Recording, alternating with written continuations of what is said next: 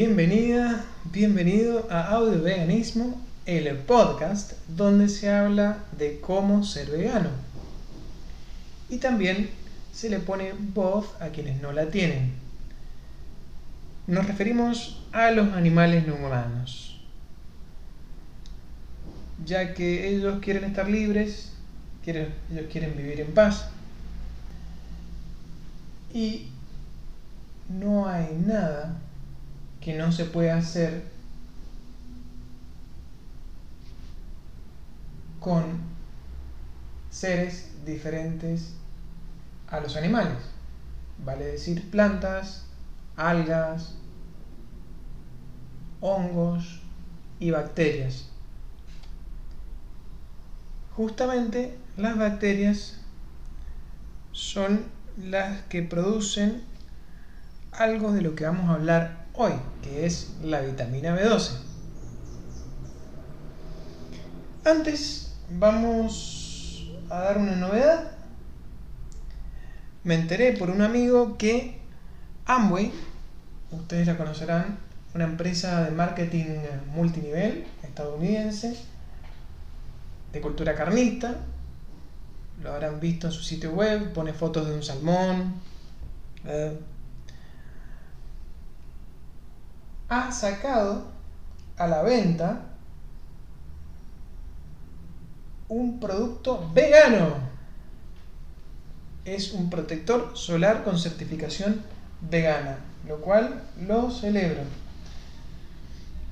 Bueno, ahora vamos al tema que nos atañe hoy, que es la vitamina B12. Este tema esencial para los veganos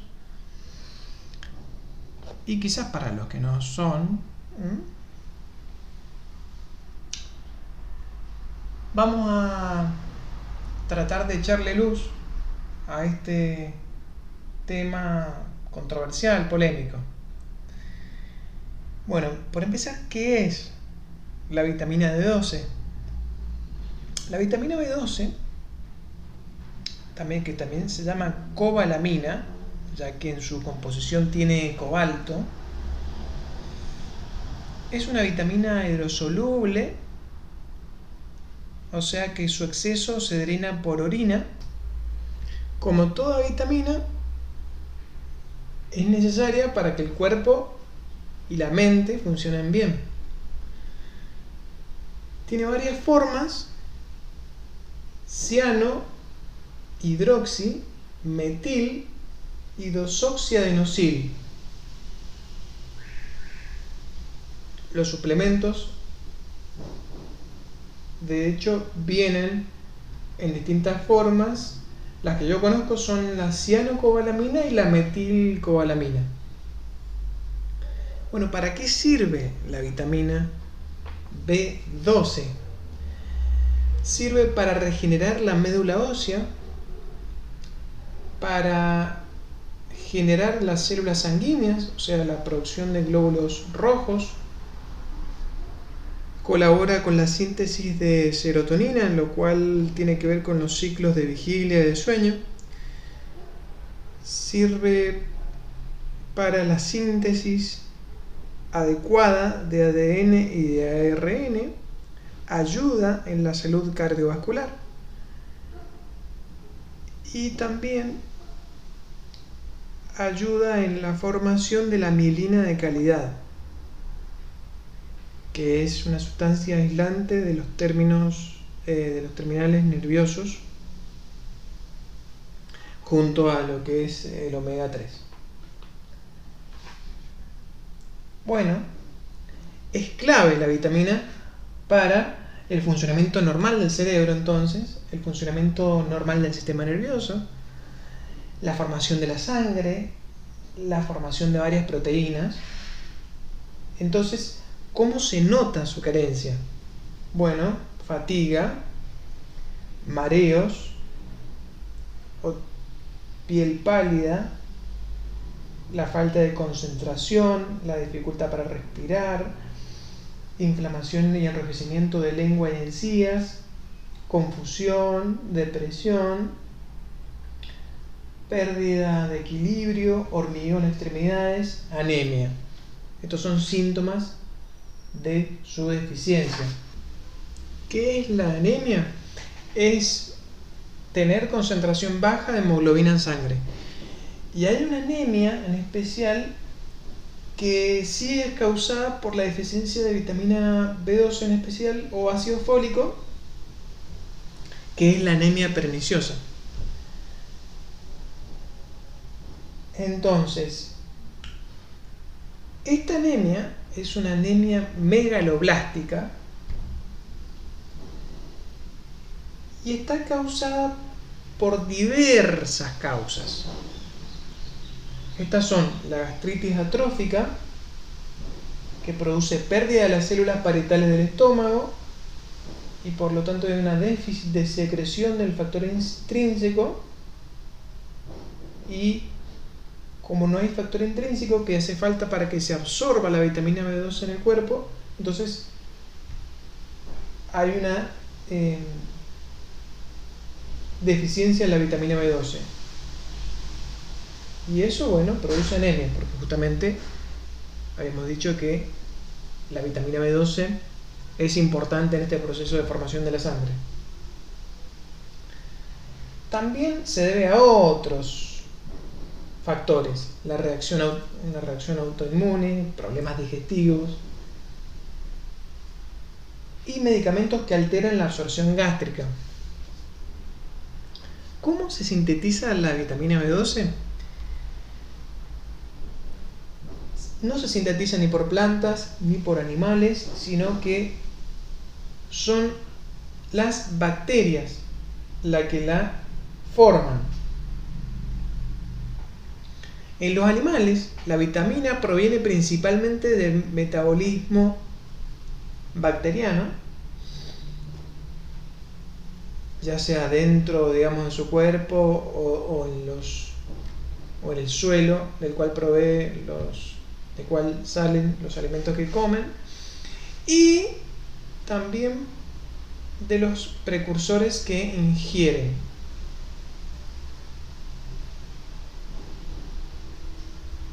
Entonces los animales son buena fuente simplemente porque en ellos se desarrollan más bacterias. Entonces lo que quise decir anteriormente es que los animales tienen vitamina B12 principalmente porque ellos ingieren unos, precursores, o sea, unas sustancias que son como ladrillitos para formar una, molécula más grande, en este caso sería la, la vitamina B12, y luego el metabolismo bacteriano que tienen dentro de su panza hace lo propio. Entonces forman la vitamina dentro de su cuerpo. En la industria se lleva a cabo por fermentación bacteriana, ya que la síntesis de vitamina B12 tiene muchas etapas y sería muy difícil hacerla en laboratorio por reacciones, digamos, artificiales, entonces se hace por fermentación bacteriana, se aprovechan las bacterias. ¿Cuáles son los precursores a partir de la cual se sintetiza la vitamina B12? son aquellos que se encuentran principalmente en el polvo que está sobre vegetales en general, sobre verduras y sobre frutas. Verduras como cuáles son fuente de vitamina B12, bueno, las algas marinas, microalgas, espirulina, remolacha, umbelíferas, o sea, eh, eh, especies de la familia umbelíferas, de las liliáceas y de las crucíferas. Estos proveen precursores para que se forme la vitamina B12. Y también otra, otro alimento que puede proveer de eh, vitamina B12 en este caso sería levadura nutricional.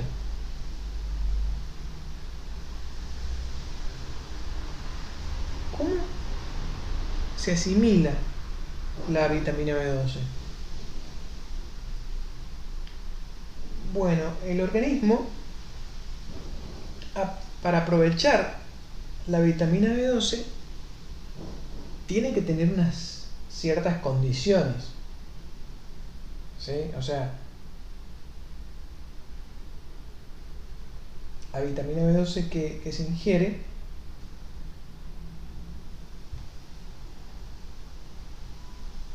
para que sea asimilada se tienen que dar los siguientes factores. La flora intestinal en condiciones, fluido biliar y riqueza enzimática, todo en buenas condiciones. Si está desordenada la flora intestinal, hay menor absorción. Por lo tanto, tiene que estar equilibrada.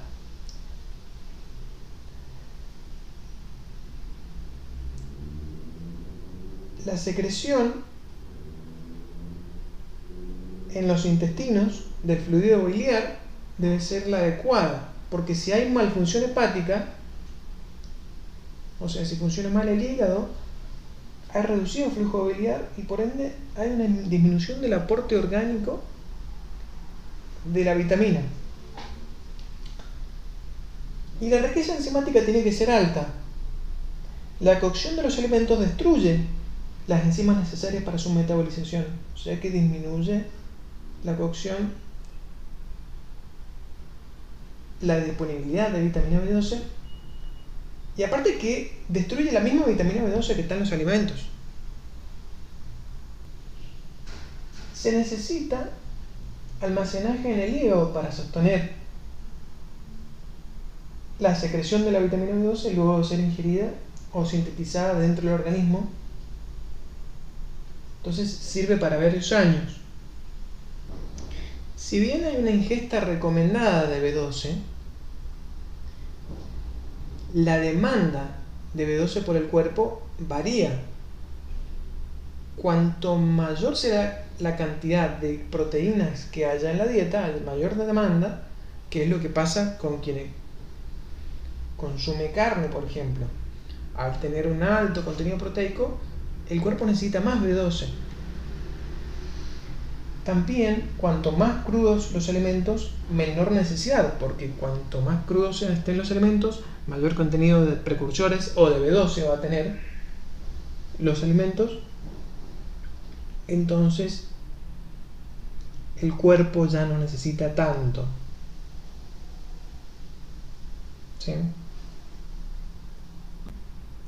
¿Cómo se absorbe?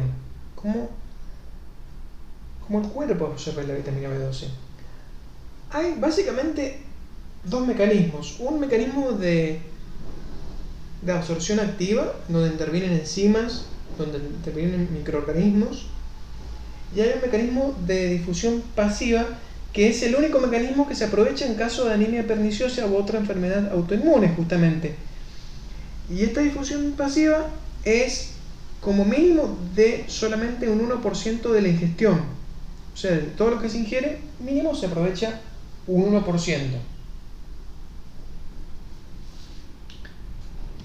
¿Cuánto hace falta ingerir entonces?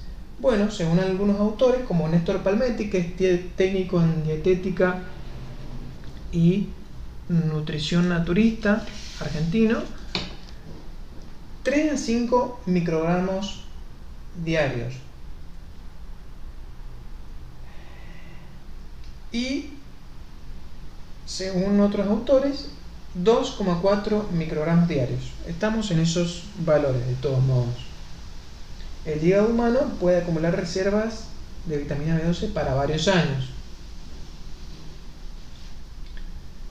¿Cómo incorporamos a la vitamina? Bueno, puede ser por los alimentos, puede ser por alimentos fortificados y puede ser por suplementos. Ahora bien, ¿por qué se debe incorporar con suplementos? Si el hombre de antaño ni siquiera sabía que existía y vivía bien. Bueno, los ecosistemas han cambiado, donde crecen las plantas que van a funcionar como alimento, han cambiado los suelos, el agua y el aire, debido a que se les echa químicos que agreden al ecosistema y hay sobreexplotación, o sea, se extrae del suelo más de lo que puede proveer. Entonces termina produciendo plantas empobrecidas, alimentos empobrecidos. También el otro factor es la sepsia, o sea, estamos acostumbrados a que al lavar todo, desde que desde, el mismo que se, que se cosecha hasta que llega a tu mesa, y desinfectar todo de tal manera que no quede casi ningún microorganismo. Y no obstante, en el polvo de los alimentos es donde se encuentran los precursores con los cuales podríamos nosotros producir nuestra B12 en nuestro cuerpo.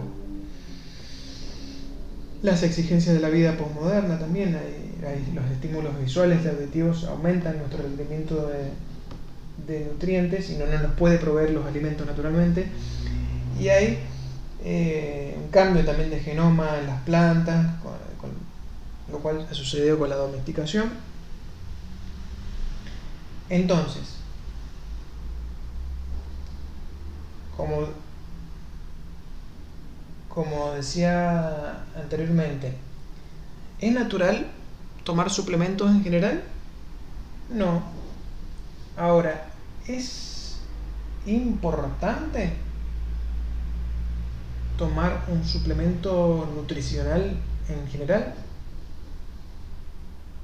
Sí, y en el caso de la vitamina B12 es fundamental. De hecho, la única fuente segura para incorporar la vitamina B12 es a través de suplementos. Habiendo hecho esto, yo creo que sí se puede vivir sin suplementos sin suplementos en general nutricionales y sin suplementos de B12. Si logramos tener un orden celular y un orden bacteriano, se puede vivir sin suplementos. Que esas condiciones sean difíciles de alcanzar es por ahí otra cosa. Entonces, hasta lograr dicho reordenamiento se pueden usar suplementaciones a modo de asistencia, sin dejarse de enfocar en tener un cuerpo sano. O sea que, comiendo bien, preferentemente orgánico, en un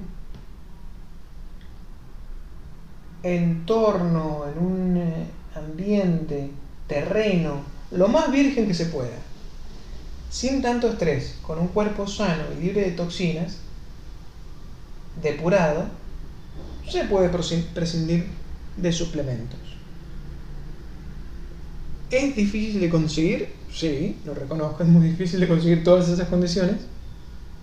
No obstante, creo que deberíamos apuntar a lograrnos a ese, lograr acercarnos a esa situación ideal lo más que podamos. Entonces, se puede recurrir a los suplementos, en el caso de la vitamina B12, que son económicos, son carentes de riesgos y abundan en el mercado.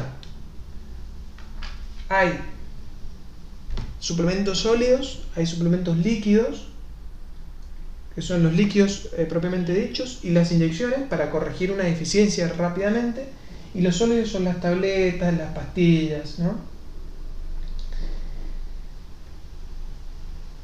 ¿Qué, ¿Qué hay que ver en un suplemento? Simplemente, si uno padece una enfermedad de celiaquía, tiene que ser libre de gluten, a los hay, y para que sean aptos para veganos, porque pueden haber otros que no lo son, no tienen que tener entre sus componentes, que se llaman excipientes, ingredientes derivados de animales, como ser lactosa, caseína o productos parecidos. Y otra condición es que no sean testeados en animales. generalmente ahora lo están diciendo, dice que son aptos para veganos. Pueden venir solo con la vitamina B12 o pueden ser un complejo vitamínico que la incluya.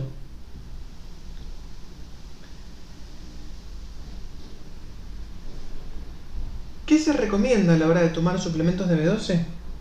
Seguir las instrucciones del marbete, consultar a un profesional para ver qué dosis ingerir. Se puede tomar a modo de guía, ¿no? Una toma semanal de 2500 microgramos o una de 1000 microgramos por día y se puede ingerir con o sin las comidas en cualquier momento del día, no hay problema con eso. Para cerrar, les cuento mi experiencia. Yo me hice vegano, bueno, simplemente había dejado de comer lácteos y huevos. No me había preocupado mucho más por la vitamina. Después me fui empapando en el tema de la nutrición vegana y noté que decían que hay una vitamina que puede faltar, que es la vitamina B12. Mucha bola al principio no le daba porque pensaba esto que no es natural tomar suplementos, ¿cómo voy a tomar un suplemento? ¿Cómo voy a tener que cuidar ese nutriente en especial si, se supone que es una dieta que viene hace mucho tiempo, súper sana por sí misma? Entonces, yo viajé a Nueva Zelanda, simplemente empecé a comer alimentos fortificados que la tuvieran sin mucho orden, simplemente comía una, dos, tres veces algún alimento como levadura nutricional que tuviera esa vitamina B12 sin, sin preocuparme mucho de si llegaba o no a la cantidad eh, por día de la vitamina, porque simplemente no apetecía comer un mismo alimento tantas veces o también tomaba leche enriquecida en vitamina B12 y no controlaba tampoco la cantidad, o sea, tomaba lo que me apetecía, no, era que tomaba hasta que yo lograra la cantidad supuesta de vitamina B12, ¿no? Entonces, yo en general me sentía bien, quizás no llegaba con tanta energía al final del día, o sea, sentía fatiga y puede ser que haya sido por una falta de B12. Luego de esto, empecé a controlar mi nivel de B12 en sangre a través de dosajes de laboratorio.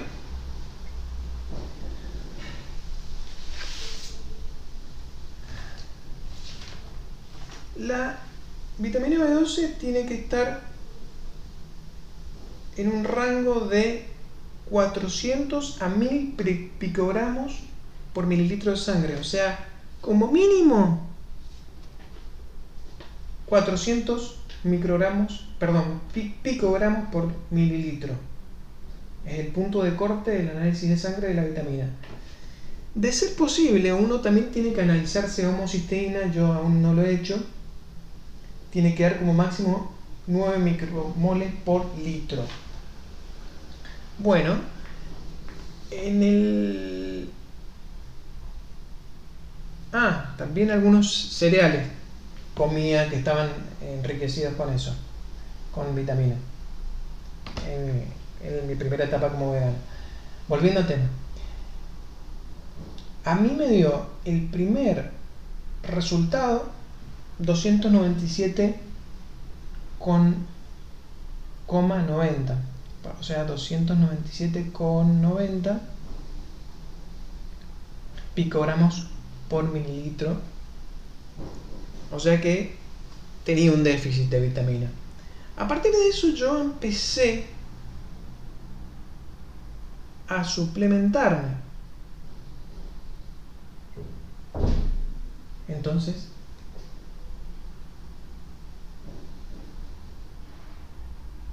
conseguí suplementos